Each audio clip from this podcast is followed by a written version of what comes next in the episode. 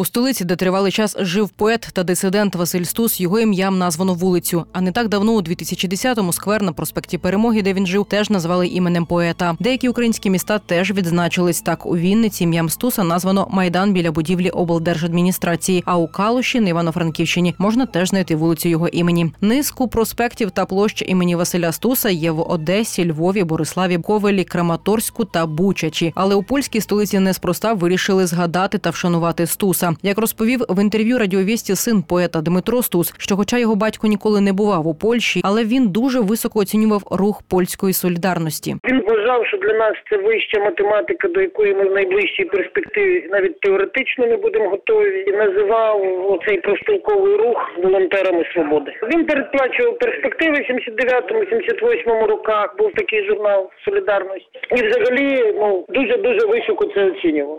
Радянська влада зробила зі Стуса злочинця. Вдруге, у 80-му його засудили до 10 років ув'язнення та 5 років заслання. Тож не дивно, що тривалий час його творчість була мало досліджена і досі залишається низка білих плям, які ще доведеться вивчати. І тому робити ім'я поета, перекладача і правозахисника відомим дедалі більшому числу людей можна і треба різними способами, і не лише виданням його творів. Переконана літературний оглядач Анастасія Герасимова. За її слів, поява за кордоном скверу імені Стуса це правильний піар, який можливо відкриє для когось цього автора. Видали його збірку, окей, про це дізнається там дуже вузьке коло. А якщо це, наприклад, буде якась там місцевість, місцина, якийсь об'єкт, то вже у тих людей, які не знають, теоретично, ну хоча б одного з десятьох може виникнути бажання дізнатись там, і це в принципі як один от з таких фішок, от з таких якихось активних прийомів, в принципі, ну чому б чому б ні. Окремо стоїть історія з називанням Донецького національного університету, де Василь Стус навчався наприкінці 50-х років. У 2009-му за ініціативою студентів виникла ідея присвоїти вишу ім'я відомого письменника. Як розповіла радіовісті журналістка Катерина Жемчужнікова, яка тоді навчалася в університеті, проти виступило усе офіційне керівництво. Зі слів Жемчужнікової, те, що символізував собою Стус, було занадто для цього вишу. Якщо ми говоримо про неофіційні пояснення, це тому, що е, Стус видавався надто українським для Донецького університету. Це була анти така латентна антиукраїнська позиція керівництва університету. Викладачі також переконували студентів, що Стус не любив свій університет, доки там навчався. Тоді, у 2009-му, історія з перейменуванням з'явилася у стрічках новин і зникла. А рішення так і не було.